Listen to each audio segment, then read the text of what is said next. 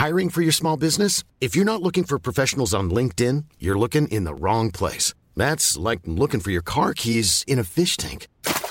LinkedIn helps you hire professionals you can't find anywhere else, even those who aren't actively searching for a new job but might be open to the perfect role. In a given month, over 70% of LinkedIn users don't even visit other leading job sites. So start looking in the right place. With LinkedIn, you can hire professionals like a professional. Post your free job on linkedin.com slash people today.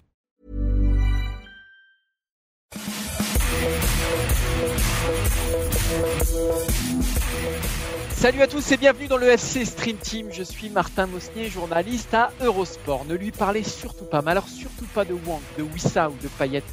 Il en fait des cauchemars depuis une semaine. Pourquoi?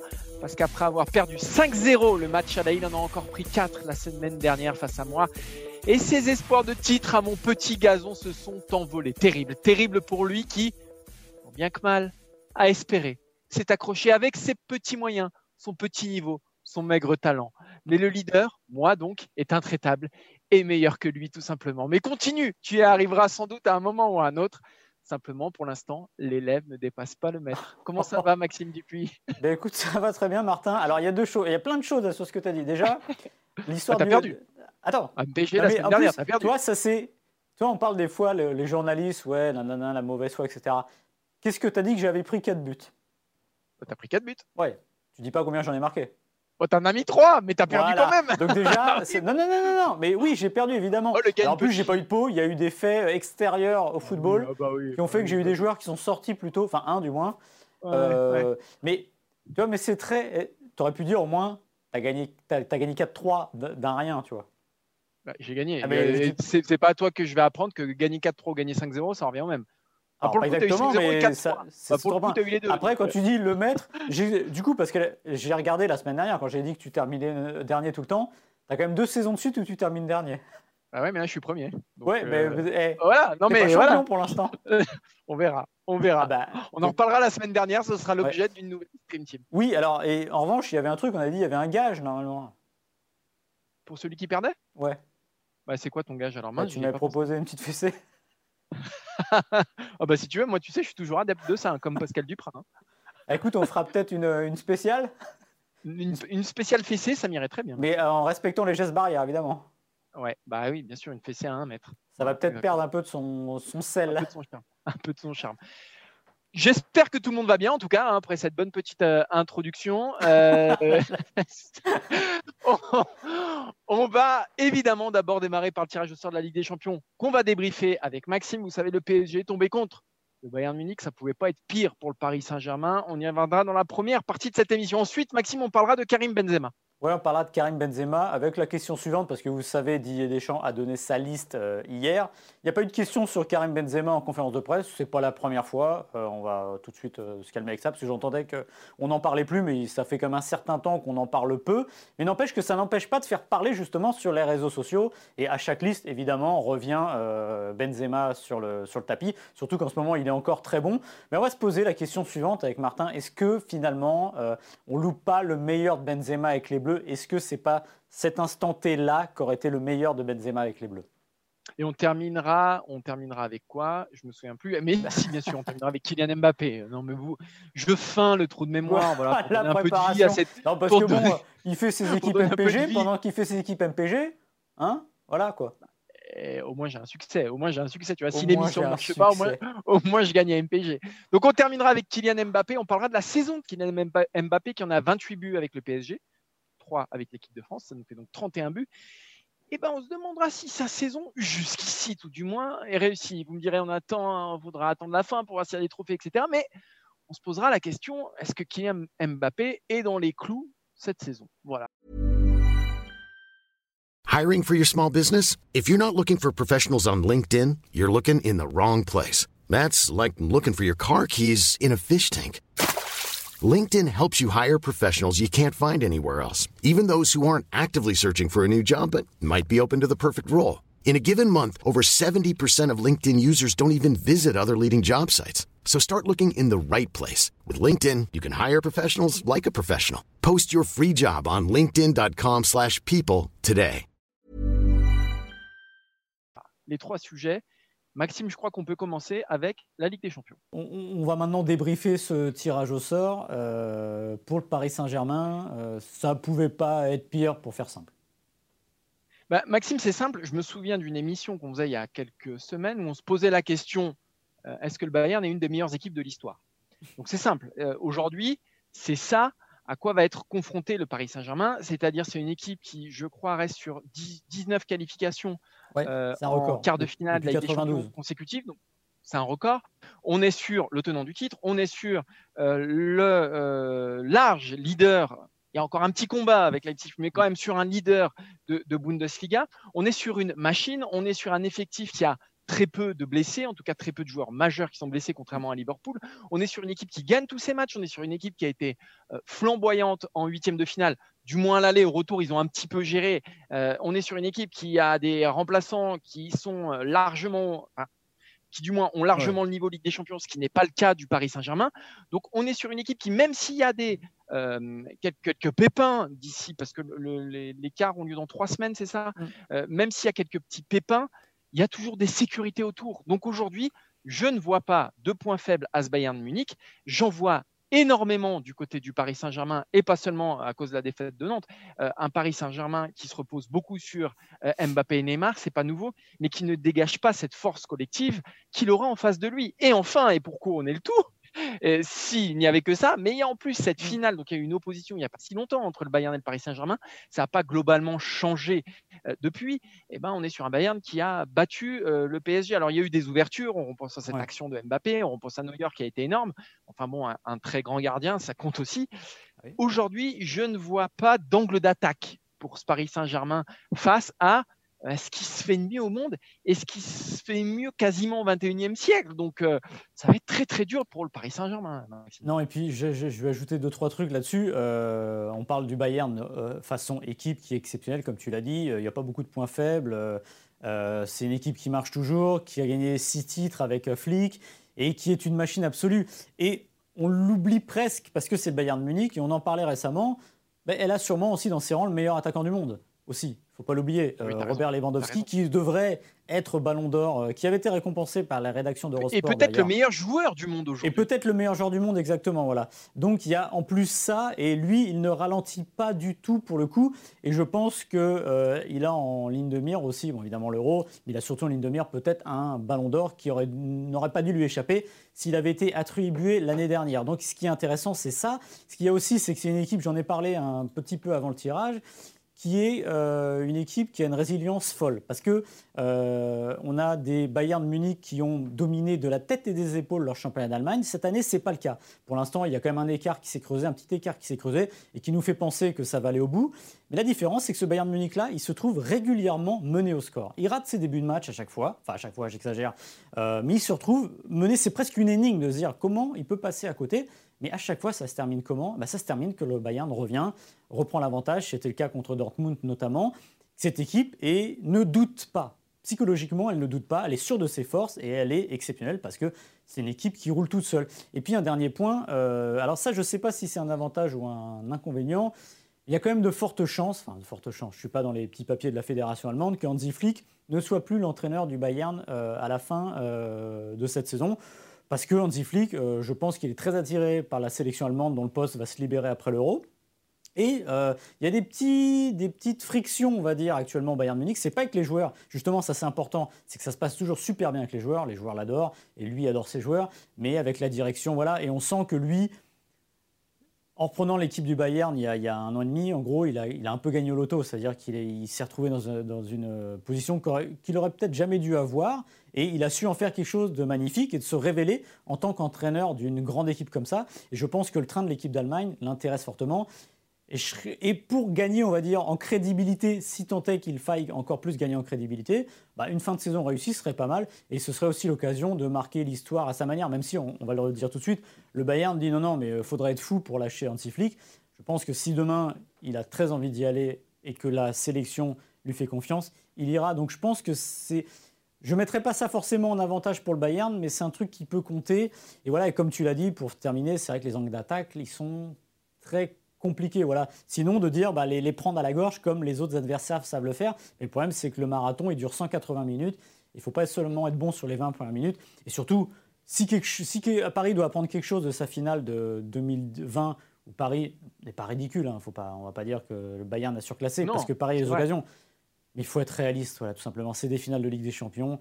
Euh, il n'y a pas 50 occasions et Mbappé en a raté. Donc au moins, ils auront ça en tête. Ils savent que ça passera pas sans faire le match parfait et surtout sur 180, 180 minutes pardon, ou plus. On va... alors je regardais euh, Lewandowski, 39 buts en 32 matchs, hein, euh, en 35 matchs, pardon. Donc ça fait un but toutes les 76 minutes. Il n'y a personne qui fait mieux, c'est-à-dire on parle beaucoup d'Hollande, euh, Ronaldo, Mbappé il les regarde de très très haut. Donc, euh, donc voilà, tu as le meilleur gardien du monde, tu as le meilleur attaquant du monde, tu as Kimmich qui, est, euh, qui peut jouer partout, qui est exceptionnel partout. Euh, surtout, moi, ce qui me marque, c'est la profondeur. Après, mm. on va, si on se place du point de vue du Paris Saint-Germain, ce qui est intéressant dans cette double confrontation-là, Paris, depuis le début de saison, c'est quoi? C'est quand même beaucoup de déceptions. Il y a eu beaucoup, beaucoup de matchs. Si on prend les matchs contre Lille, Monaco, Lyon et les gros matchs de Ligue des Champions, Leipzig, Manchester et Barcelone je crois que euh, voilà, sur, sur ces matchs-là, tu n'as qu'une démonstration collective, c'est face à Barcelone. Tu n'as vraiment qu'un match où ils sont largement au-dessus. Ils s'en sortent à Manchester grâce euh, mm. à, Neymar, un, énorme Neymar, un très bon Marquinhos aussi. Et ça va être intéressant de voir. Et ce qu'il y a eu au, Camp Nou, si tu réalises ça à deux reprises face au Bayern Munich, là, tu as peut-être un espoir. Là, tu as, peut-être quelque chose. Voilà. Euh, mais Paris, ce qui marque Paris depuis le début de saison, c'est l'inconstance c'est de battre le Barça et derrière euh, perdre contre Nantes. Là, ça va être deux quarts de finale à une semaine d'intervalle. Donc, ça va être euh, deux gros matchs qu'il va falloir aligner à la suite. Est-ce que ce pari en est capable? Ça reste la, grande interrogation. Jusqu'ici, la réponse, elle est non, parce qu'ils ne nous l'ont pas prouvé depuis le début de saison. Il y a un retour de Neymar dont on n'a pas parlé, qui est quand même capital. Euh, mais il va pas falloir que du Neymar et du Mbappé, parce que si tu n'as que Neymar, Mbappé et même Navas face au Bayern, ça ne passe pas. Parce qu'au Bayern, tu as Neuer, tu as Lewandowski, certes, mais tu as tout le reste autour qui est au niveau. Euh, le Bayern, c'est, en fait, c'est ce modèle que Paris devrait atteindre mm. et qui n'arrive pas à atteindre. Mais en plus, comme tu dis, si c'est du Mbappé et du, Neymar, c'est, le, c'est le pari de Tourelle, tout simplement. C'est-à-dire qu'on leur donne le ballon et débrouillez-vous avec ça, faites-en quelque chose de bien. Voilà. Et là, c'est exactement ce qu'il ne faut pas faire face au Bayern Munich, parce que comme tu l'as dit, c'est un rouleau compresseur c'est une équipe complètement pleine. Et tu as parlé des. Alors, je, pour être honnête, je ne me souviens pas quel est le match qui va être entre l'aller et le retour pour le Paris Saint-Germain en championnat. Mais une chose est sûre, celui d'avant, c'est PSG Lille. Donc Paris se retrouve quand même, après la, après la reprise internationale, et se retrouve quand même avec un enchaînement euh, PSG Lille, Bayern. Alors évidemment, euh, Lille n'est pas du même calibre, mais n'empêche que Lille aujourd'hui est leader du championnat de France. Et Lille est une équipe qui euh, ne cache pas ses ambitions d'aller gagner le championnat de France. Alors ce sera un un déplacement à Strasbourg. Ça ne rappelle pas forcément de bons souvenirs. Et oui, Strasbourg à Neymar. Les déplacements, et puis oui, même les déplacements à Strasbourg sont souvent compliqués. Bon, bah, évidemment, on le répète, c'est des situations un peu différentes. Euh. Mais c'est vrai que Paris, en plus, ne pourra sûrement pas décemment euh, lever le pied entre deux matchs parce que Paris n'a pas, n'a pas, n'a pas 15, 15 points d'avance. Et euh, s'ils, veulent ne, s'ils ne veulent pas, pas perdre le championnat, il va falloir s'accrocher aussi. Donc voilà, c'est sûr que c'est, on le répète, c'est le pire tirage, mais c'est aussi euh, un tirage excitant. Voilà. Et encore une fois, on parlait du tableau, on l'a dit, demi-finale, ce serait euh, le vainqueur de City Dortmund. Voilà, c'est un tableau qui est aux antipodes de celui de l'année dernière, où on le répète, euh, il y avait trois équipes en face. C'était l'Atalanta, l'Atlético Madrid, qui aurait été le pire adversaire, mais qui s'est fait sortir en quart par Leipzig. évidemment, il y avait cette finale derrière avec le, le Bayern Munich qui était. Et Maxime, j'ai une question pour toi. Oui. J'ai une question pour toi si, si, euh, si Paris sort ce Bayern en quart de finale, cette Ligue des Champions, dans le contexte actuel, ce qu'est le Bayern aujourd'hui, est-ce que c'est le plus grand exploit de l'histoire du Paris Saint-Germain?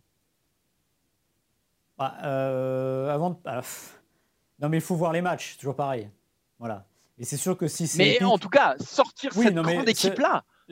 La question se poserait, c'est sûr. On parle du, évidemment, quand on parle exploit et grande soirée du Paris Saint-Germain, pense évidemment notamment au PSG Real de 93, voilà, mais c'est pas la même position et ce Real-là n'avait pas la puissance du PSG, mais le PSG non plus n'avait pas cette puissance-là. Mais c'est vrai que redevenir de, 3-1 à 4-1, euh, ça disait quelque chose du Paris Saint-Germain.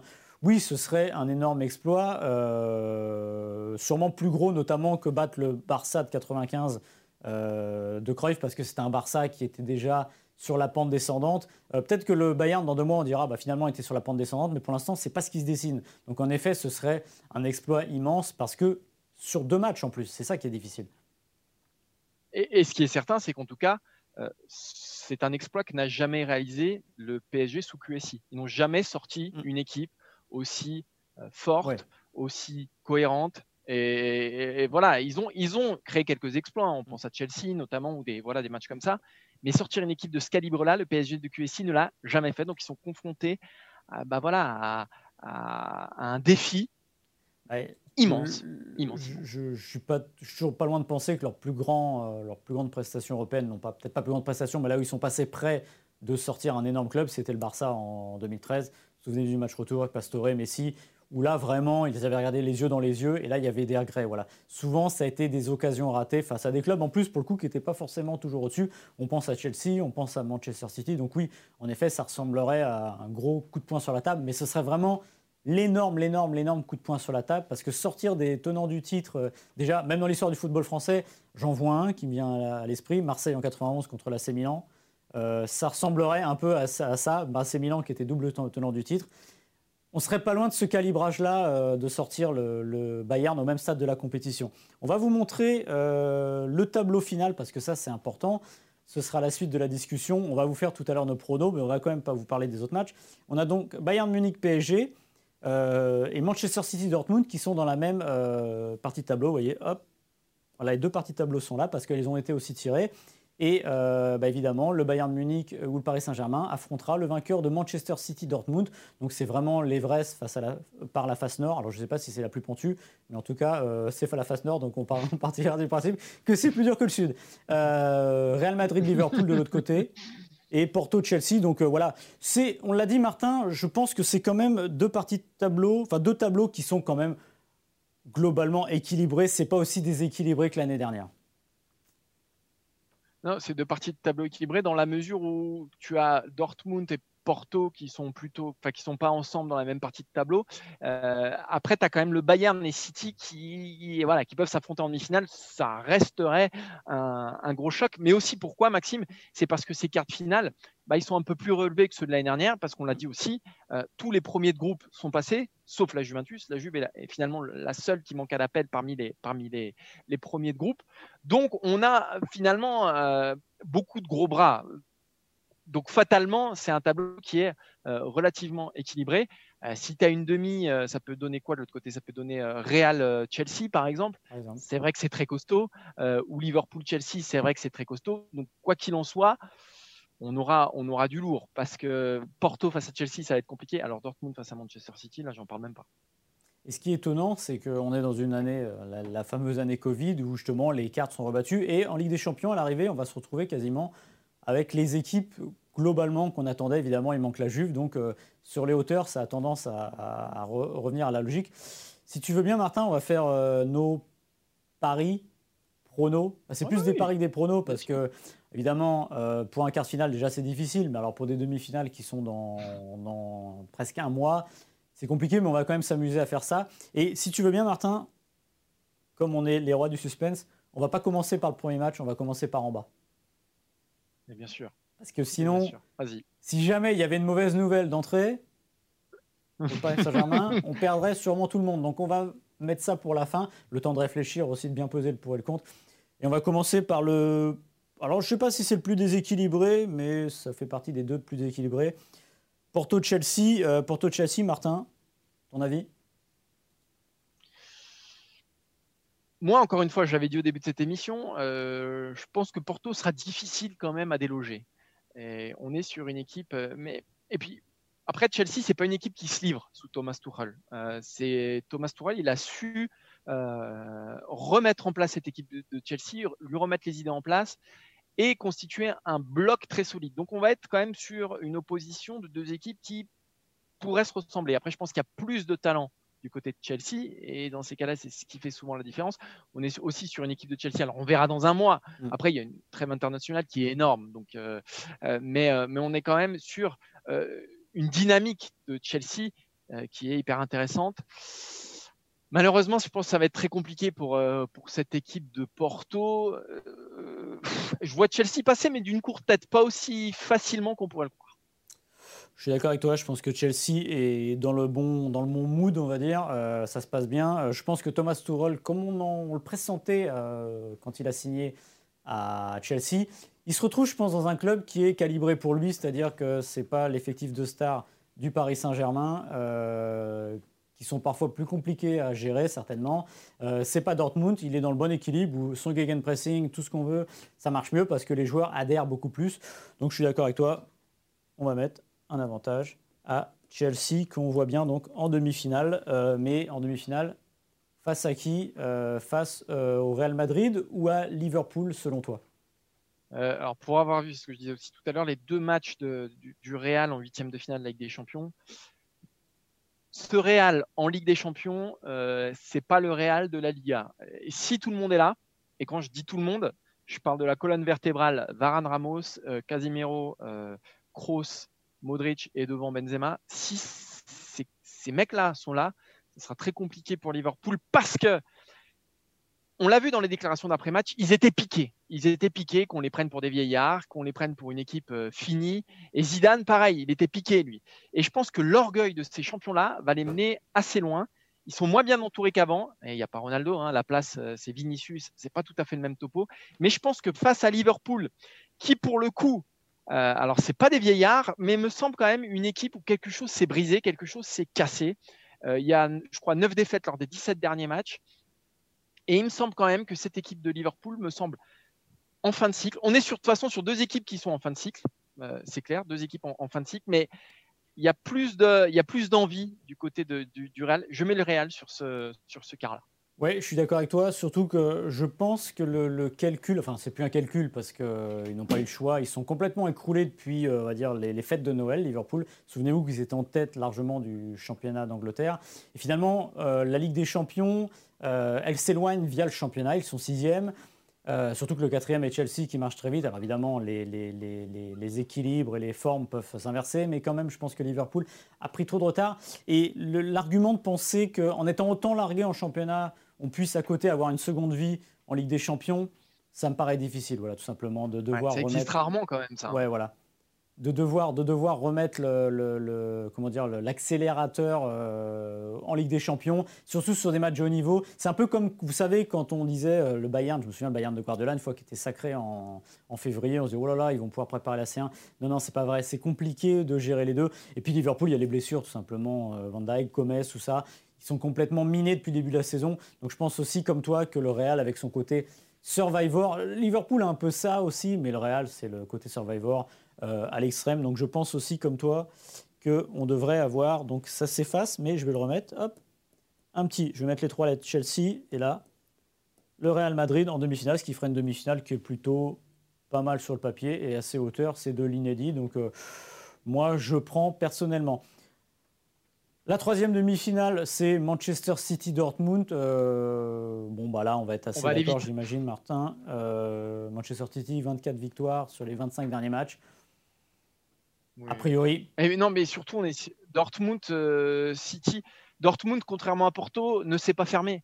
Euh, Dortmund ne vit que par l'avant, que par. Et alors, il y a un joueur qui est absolument exceptionnel, qui est dans, une forme incroyable. On en a suffisamment parlé, c'est Erling Holland.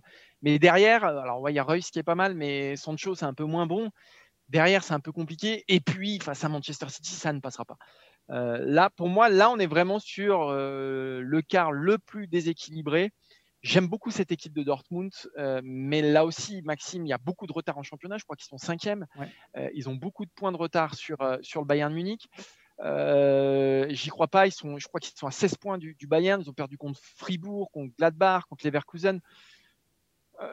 non, j'y crois pas. je crois pas du tout à Dortmund. Et là, pour le coup, je vois une, une qualification assez facile de City. Tu avais bien préparé, hein. je vois ça, avec tous les adversaires de Dortmund. Euh, Maxime, euh, tu connais mon professionnalisme. Eh oui, oui que, je, que je loue euh, suffisamment souvent. Depuis trois semaines. Eh oui, je vois ça. Je vois ça. Je suis depuis trois semaines. Ouais, j'ai pas grand chose à ajouter honnêtement parce que voilà, Manchester City, on, l'a dit tout à l'heure. Parce que c'était brillant.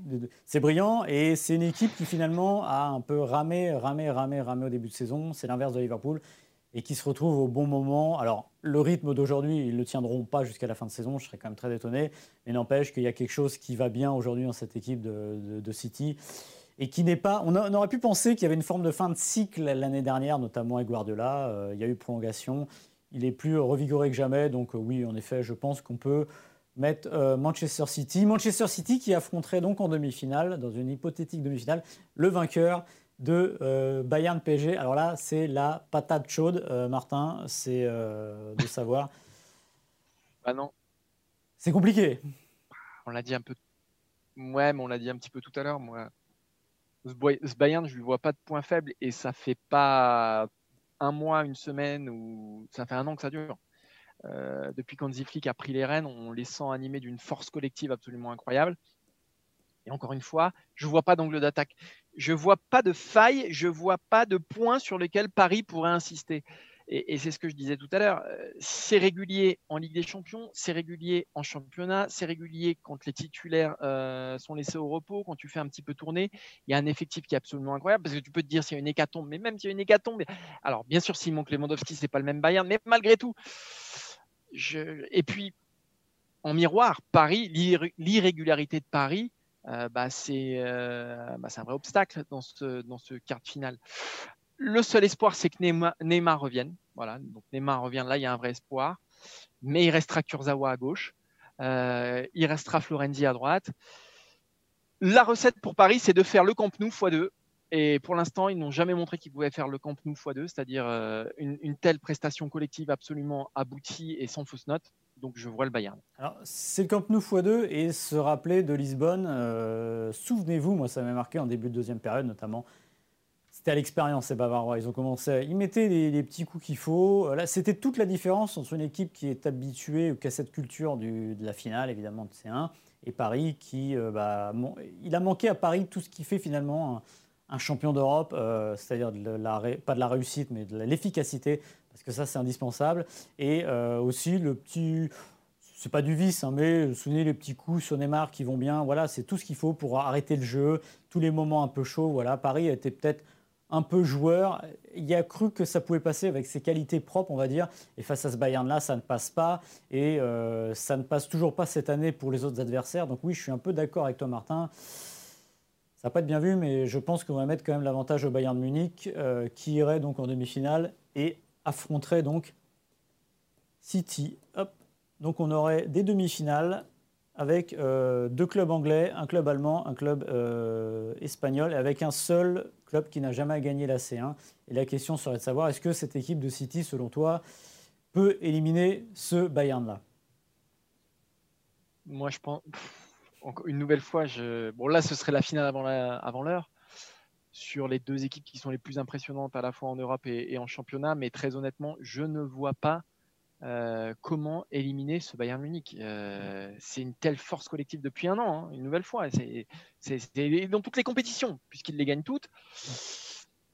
Moi, je vois ce, Bayern inattaquable. Euh, je vois encore peut-être, et, c'est Pep Guardiola qui le disait en conférence de presse, qui, après, après la qualification du, de City, qui disait Ouais, mais quand on va affronter des très très gros, on est quand même, on s'expose quand même. Voilà. On, le Bayern, c'est pas le cas. Donc, je vois encore un avantage pour le Bayern euh, dans, cette demi-finale face à, face à Guardiola.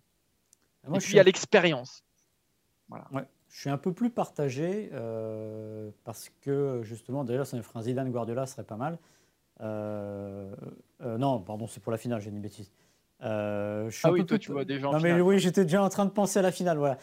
non, mais je suis un peu plus partagé parce que je sens bien City cette année, voilà, tout simplement. Je pense qu'ils sont dans le dans le, dans, le bon, dans, le bon, dans le bon rythme actuellement. Ils se sont retrouvés au bon moment où il fallait. Et aujourd'hui, j'ai du mal à voir beaucoup de failles à cette équipe qui, euh, qui roule parfaitement. Et encore une fois, moi, je donne beaucoup d'importance au championnat, euh, au championnat d'Angleterre. Quand on est capable de rouler euh, sur le championnat d'Angleterre, c'est qu'on est capable, au niveau de l'intensité, tout de bien fonctionner. Voilà. comment on fait là quand on n'est pas d'accord? Eh, C'est une bonne question. Alors. on joue à pied ou face? on va pas tirer à pile ou face, mais est-ce que mais comme c'est toi qui écris, c'est toi qui décides. Ouais, mais ouais, mais je suis sympa, donc je vais te mettre le Bayern Munich et comme ça, quand City sera en finale, je te rappellerai que j'avais raison et on ressortira la séquence. On fait comme ça? Si tu veux. Allez, on envoie le Bayern en finale. Tac, voilà, hop, hop, hop, hop. Et de l'autre côté, justement, Real Madrid-Chelsea. Alors, demi-finale, euh, on dirait, assez inattendu en début de saison, mais demi-finale qui aurait euh, plutôt de la gueule, Martin. Ouais, mais bah, pour les mêmes arguments que, mon huitième de finale, je mettrais quand même le Real, le Real à l'expérience. Euh, quand tu as un Benzema de ce niveau-là, quand tu as un, Modric de ce niveau-là, il faut voir le match de Modric, le retour là, euh, c'était mardi, il me semble. Mm. Et là, tu as l'impression qu'il a retrouvé ses jambes de, de 2016, de 2017, de 2018 ce Real-là, euh, oui, moi je le vois aller en finale. Euh, je le vois aller en finale s'il n'affronte ni le Bayern ni, City euh, face à lui. moi, je mets une pièce sur le Real Madrid dans cette partie de tableau-là, en tout cas. Je suis assez d'accord avec toi sur le fond. je pense que il y a la part expérience face à cette équipe-là. Chelsea, je pense que ça sera c'est un ton en tout, tout simplement. Et je, pense que l'odeur, hein, des fois certains sont attirés par l'odeur du sang, eux c'est l'odeur de la C1 et l'odeur de la victoire. Et je pense que cette équipe-là va être de plus en plus redoutable à mesure que passent les tours. Parce qu'on a eu euh, récemment euh, Raphaël Varane en interview, et on lui a posé la question suivante. Euh, en championnat, vous savez que c'est perdu ou pas loin. Est-ce que vous pourriez faire all-in sur la Ligue des Champions? Parce qu'on lui a dit, vous savez faire. Et il a souri il a souri en disant oui, on sait faire. Alors il a dit évidemment qu'il ne ferait pas ça parce qu'on n'accepte pas de lâcher une compétition, surtout quand ils étaient encore dans le coup et que ce n'est pas non plus perdu complètement.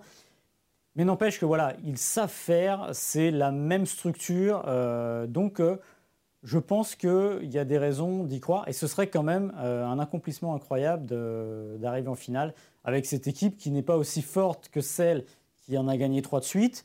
Euh, notamment parce que Ronaldo était parti et parce que Hazard n'a pas pris la, la suite. Et, et, dernière chose, c'est peut-être le, le, le, champ du signe de cette, de cette équipe-là, parce qu'on sait qu'elle va être démantelée à un moment ou à un autre. On parle beaucoup de l'été qui vient avec euh, Hollande ou, Mbappé. Euh, donc je pense qu'il y a aussi quelque part un Ramos est en fin de contrat. il y a peut-être un petit pacte entre ces mecs-là de se dire là, c'est peut-être la dernière dans équipe telle qu'on telle qu'on la connaît, moins Ronaldo.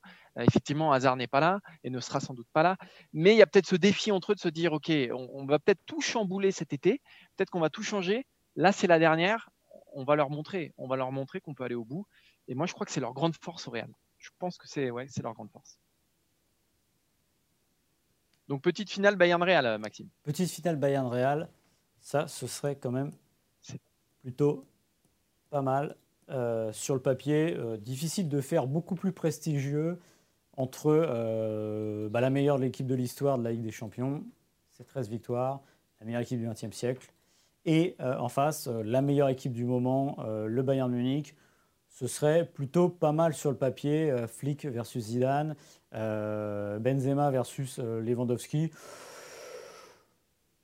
Mais je pense que, alors même si j'ai hésité pour les demi-finales, je pense que je mettrais quand même une petite avance, un petit avantage au Bayern Munich pour toutes les raisons qu'on répète depuis le début, c'est-à-dire cette machine. Voilà, un bah, moment, on va, va pas se répéter. Hein, voilà. Ouais, à un moment, on en arrive. Alors, pour les raisons qu'on a données pour le Real, le côté Survivor, le côté on sait faire, on sait faire le all-in sur une Ligue des Champions ça marche extraordinairement bien, mais à un moment, euh, si le Real, si le, Bayern se retrouve en finale et que c'est le Bayern qu'on voit depuis le début, je pense que le Bayern a une petite marge. Encore une fois, on en est loin, c'est le 29 mai, imaginez, on en est quand même très loin. On ne sait pas qui sera là, qui ne sera pas là. On ne sait même pas si nos pronos seront bons jusque-là, mais euh, le Bayern Munich est plutôt bien placé pour se succéder à lui-même euh, et empêcher le Real d'aller en chercher une 14e. Ah, je vais rien rajouter. Mais on a déjà beaucoup parlé du Bayern de toute façon dans cette émission. Donc, encore une fois, je vois pas de point faible. Donc, euh, je vois pas une équipe capable de battre le Bayern aujourd'hui. Voilà, je vais aller mettre le, vainqueur, Bayern le point final qui serait donc. Voilà, bah, du coup, ça sert à rien de regarder les matchs parce que bon, bah, vous avez tout sous les yeux. On va s'éloigner un petit peu de la Ligue des Champions, enfin à peine, puisqu'il va être aussi question de l'équipe de France. On va parler maintenant de Karim Benzema. Vous le savez, il n'est plus appelé en équipe de France depuis la fin de l'année 2015 et l'affaire de la sextape. Tant que Didier Deschamps sera là, il ne sera pas rappelé, c'est assez clair. Le Alors, on fait toujours un peu semblant de ne pas savoir pourquoi. On sait très bien pourquoi. C'est les affaires extrasportives qui ont éloigné euh, Karim Benzema de l'équipe de France. On peut le regretter ou non. Et on va se poser la question suivante. Est-ce qu'on n'est pas en train de louper finalement le meilleur de Benzema euh, avec l'équipe de France? Il est excellent euh, avec le Real Madrid et bien au-delà. Est-ce que finalement, il n'y a pas un énorme regret de ne pas voir ce joueur-là à son âge avec l'équipe de France? Martin, qu'est-ce que tu en penses? J'ai deux réponses. oui, oui, parce qu'aujourd'hui, on est un des trois meilleurs avant du monde, je pense. Donc oui, il y a un regret énorme, immense, euh, de ne pas avoir ce joueur-là à la pointe de l'équipe de France. Parce que sans doute, sans doute qu'il ne ferait pas de mal à cette équipe de France, il lui ferait même peut-être du bien. Euh, je pense qu'un trio Mbappé, Griezmann, Benzema, ça fonctionnerait. Griezmann, Benzema, je crois que la dernière sélection de Benzema, donc c'était face à l'Arménie où il marque un doublé, il y a Griezmann dans l'équipe et ça se passe très très bien. De toute façon, en règle générale, ça se passe toujours assez bien avec Antoine Griezmann qui sait très bien mm. se servir de ses coéquipiers les plus talentueux pour sublimer leur, talent. Donc je me dis qu'un Griezmann Benzema notamment, ça marcherait très bien, je pense qu'avec Mbappé aussi. Maintenant, est-ce qu'on n'est pas en train de rater le meilleur de Benzema? Ça, j'en suis moins persuadé parce que il faut se souvenir de sa saison 2013-2014, notamment avec le Real Madrid, où il est, il est aussi monstrueux. Alors peut-être qu'on le voit un peu moins parce que parce qu'il y a Ronaldo, donc peut-être que le Real est un peu moins dépendant de, Benzema. Malgré tout, il est, il est énorme. Il est sans doute aussi énorme qu'aujourd'hui. Euh, et il fait une Coupe du Monde 2014 que je qualifierais de moyenne. Euh, il fait un super premier tour, deux premiers matchs très très bons face au Honduras et face à la Suisse. Et après le huitième face au Nigeria et le quart face euh, à l'Allemagne il se rate dans les grandes largeurs et globalement, cette saison-là, bon. Donc, est-ce qu'un Benzema aussi bon qu'aujourd'hui euh, ferait un bien fou à l'équipe de France, transformerait l'équipe de France? J'ai pas la réponse parce qu'on a vu déjà un grand Benzema en club et qui n'était pas forcément, euh, qui, a, pas métamorphosé l'équipe de France. Voilà. Moi, je pense que de toute façon, on a raté Benzema globalement. C'est-à-dire que oui, oui, as raison. 81 sélections, ça vous classe un personnage. Euh, il est à une sélection d'Amoros qui a eu le record pendant euh, de nombreuses années. 27 euh, buts. Alors évidemment, on ne va pas seulement compter sa réussite au nombre de buts, mais n'empêche que pour un avant-centre, c'est important. Et je trouve qu'on l'a raté tout simplement Benzema parce que vous prenez ces tournois internationaux. Il a joué l'Euro 2008, il était jeune, il y avait Henri, il y avait Gomis qui arrivait, ça fait zéro but à la rigueur. 2010, il n'est pas là, là pour coup, tant mieux pour lui.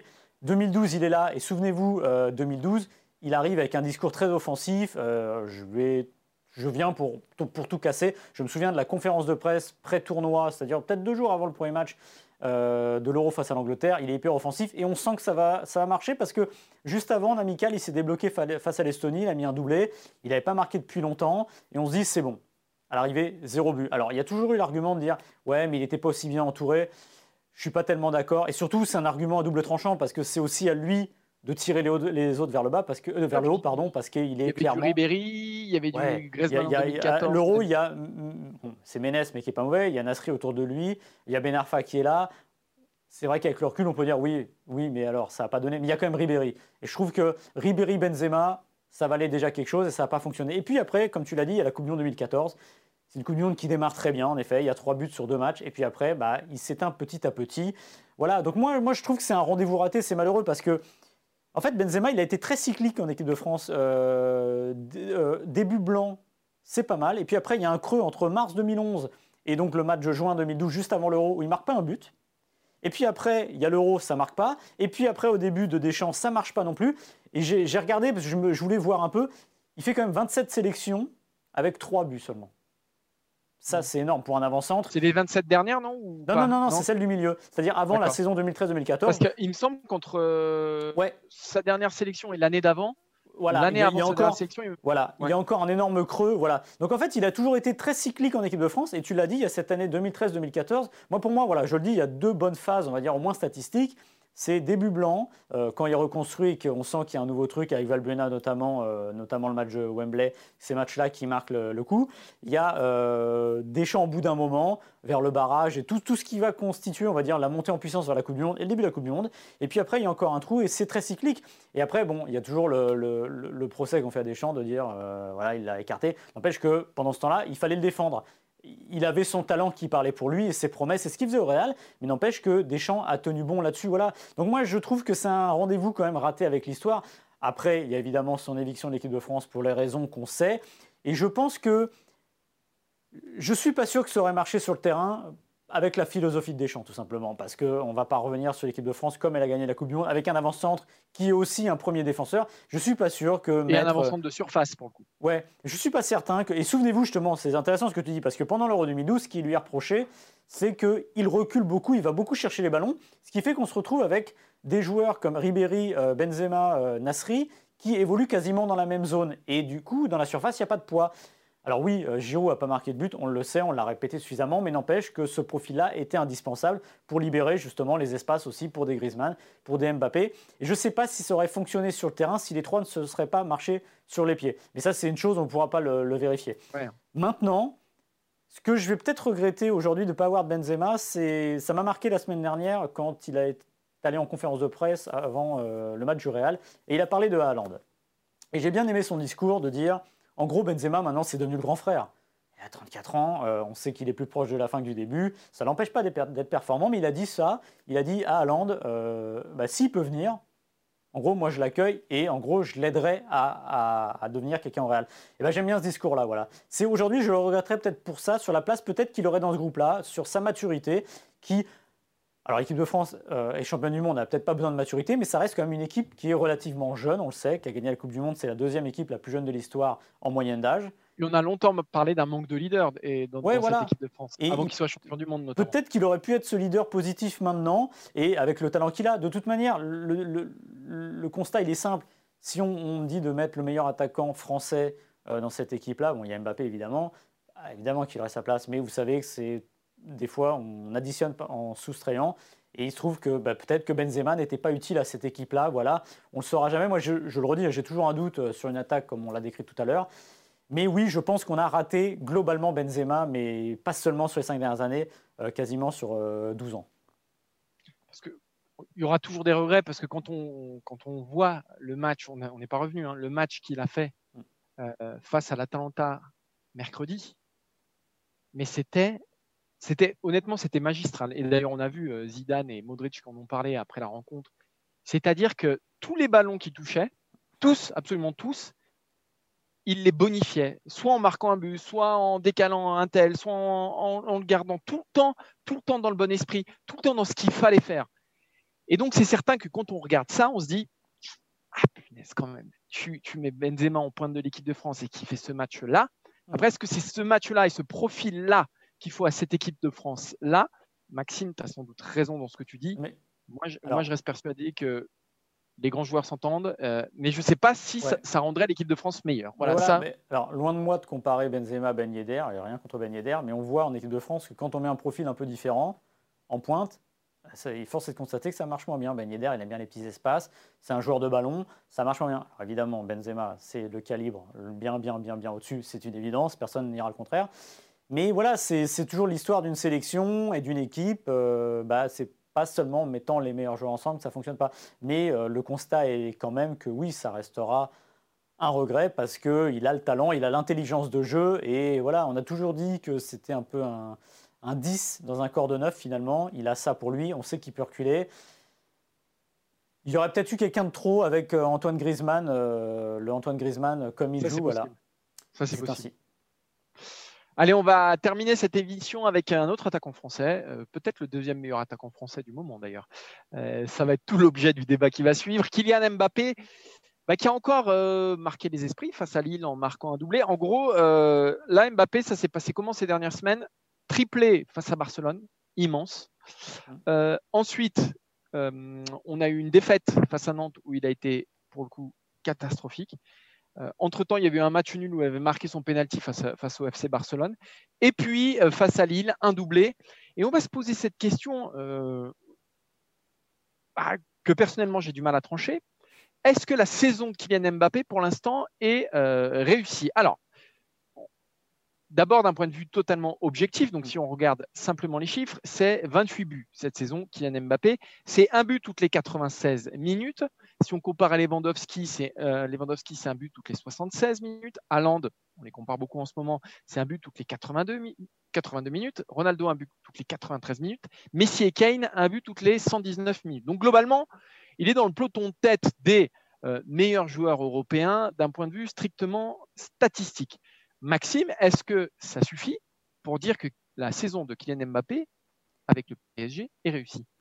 Je pense qu'on aura la, réponse définitive, et moi j'aime bien que ce soit comme ça, c'est-à-dire au moment des récompenses collectives, tout simplement. Parce que l'impression que j'ai avec Mbappé, c'est qu'il est à l'image du PSG, tout simplement. Ah bah tu m'as volé mon argument. Bah, J'aurais plus rien à dire euh, derrière. Est-ce que c'est lui qui tire le PSG vers le haut quand il faut, ou lui qui n'arrive pas à le tirer vers le haut quand il faudrait Je ne sais pas, en revanche. Mais il est vrai que tout ça, le PSG est cyclotimique, ça va bien, ça va moins bien. Et ben, quand il y a un grand PSG, euh, comme à Barcelone, c'est parce que Mbappé a été énorme. Et les autres fois, quand ça marche moins bien, on le voit un peu moins. Voilà. Alors, pas tout le temps, parce que quand il y avait un grand PSG euh, au cœur de l'automne, début d'hiver, c'était plus Neymar. Mbappé a eu quand même un énorme creux. Ah, pardon, excuse-moi, je t'ai coupé. Non, non, non, non, t'inquiète pas. Bah, en fait, ce que je voulais dire, euh, c'était exactement ça. C'est-à-dire qu'on a l'impression que Neymar est plus à même, alors lui, c'est l'intermittent parce qu'il est blessé, il joue la moitié des matchs, mais qu'il est plus à même à tirer le PSG vers le haut quand il faut et sur ses gestes, alors que Mbappé s'inscrit plus dans ce collectif-là il est plus dans la finalité. Finalement, ça ressemble aussi à ce qu'ils sont sur le terrain. Il y en a un qui est plus à la construction et qui va être le point de départ, et l'autre qui va être plus à la fin. Donc je pense qu'en effet, la saison euh, de Mbappé se jaugera aussi à l'aune euh, des accomplissements euh, collectifs du PSG. Mais ça pose la question aussi de ce qu'il a toujours dit, enfin de ce qu'il a toujours dit depuis deux ans, c'est-à-dire qu'il veut des responsabilités. Il les a, il marque en championnat. Et j'ai envie de dire, c'est un peu normal quand même qu'au niveau de la... Ce qui n'est pas normal, c'est quand met des triplés en Ligue des Champions. Et là, c'est exceptionnel qui marque euh, en championnat de France, oui, c'est la moindre des choses. Maintenant, c'est ça, on a envie qu'il euh, pèse plus sur les événements euh, du PSG, comme il l'a fait à Barcelone, mais ça, sur une forme de régularité plus, plus marquée. Oui, c'est ça. C'est qu'est-ce qu'on en retient de la saison de, de Mbappé? On retient bah, son triplé à Barcelone, peut-être son doublé face à Bachak Shehir euh, en Ligue des Champions, mine de rien. Mais sinon, il y a eu un but face à l'OM et le doublé face à, face à, Lille. Mais face dans les, dans les grandes affiches, c'est à peu près tout. Et, c'est ce que tu dis, c'est l'exacte courbe du Paris Saint-Germain. Il faut se souvenir de son trou d'air, comme je disais, en, décembre-janvier, de son automne Mossad aussi en bleu. Hein, mine de rien, il ne fait, pas un, fait pas un grand automne. Mais tout ça, ça s'explique quand même, Maxime. C'est qu'il a, il, a pas de préparation, Mbappé, quand même. Mm. Il n'a pas de préparation. Il démarre sa saison en se faisant défoncer la cheville euh, en finale de la Coupe de France par, par Loïc Perrin. Il traîne ça quand même. Il joue quand même le Final 8.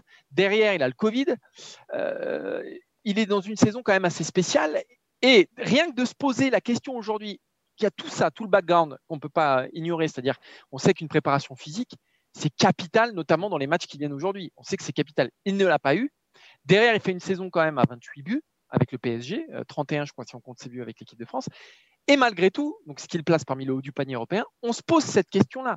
Qu'est-ce que ça veut dire? Ça veut dire que cette saison-là, qui conviendrait à 99,99% des joueurs, aujourd'hui, c'est le minimum syndical pour Kylian Mbappé. Ce qui dit tout de lui, en fait. Ça dit absolument tout de lui. Et je te rejoins dans le sens où euh, Neymar, lui, a été là à des moments où le PSG n'était pas là, mmh. euh, était complètement absent et il l'a sorti de l'ornière complètement. J'ai pas encore vu ça tout à fait avec Kylian Mbappé. Euh, à Barcelone, par exemple, il met un triplé, c'est lui le, finisseur, etc. Mais il y a un excellent Paris Saint-Germain autour de lui. À Manchester, il y a un Paris Saint-Germain médiocre et Neymar le sort tout seul.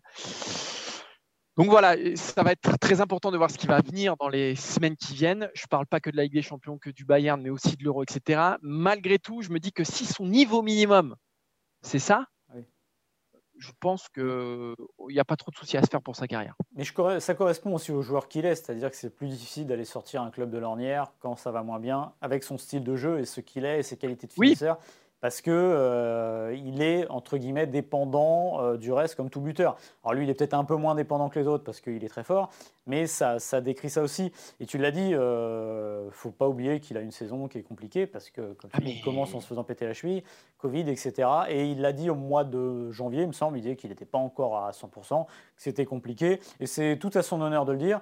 Et euh, Didier Deschamps, quand il a annoncé la liste pour les matchs de qualif à la Coupe du Monde, a dit Ah oui, les gars, c'est pas un robot, hein, tout simplement. Bah oui, c'est pas un robot. Et on oublie toujours qu'il est jeune. Alors je sais qu'il faut toujours qu'il en fasse plus, que c'est Mbappé, que c'est définitivement, j'imagine, un joueur à part. Il fait plus partie des fameux espoirs dont on se dit lui va faire quelque chose. Non, non, lui, il est déjà au-dessus et largement. et il va faire quelque chose d'énorme.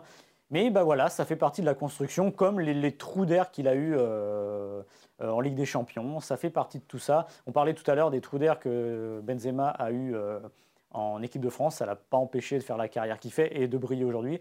Il y en aura sûrement d'autres, mais c'est vrai que la clé pour lui, c'est de peser un peu plus, d'être le clutch, j'allais dire, à la Ronaldo. Je ne sais pas s'il a cette qualité-là, mais prenez Ronaldo quand le, Real ou la Juve, hein, la Juve pas cette année, mais était pas très bien, bah, euh, il y a Superman qui arrive, voilà.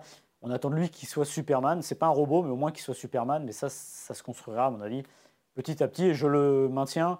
On, jugera vraiment sa saison euh, à l'aune des résultats du PSG. c'est difficile de. Parce que s'il termine meilleur buteur à 35 buts, et que le PSG n'est pas champion de France et pas champion d'Europe, gagne la Coupe de France, je ne sais pas ce qu'on en sortira, tout simplement.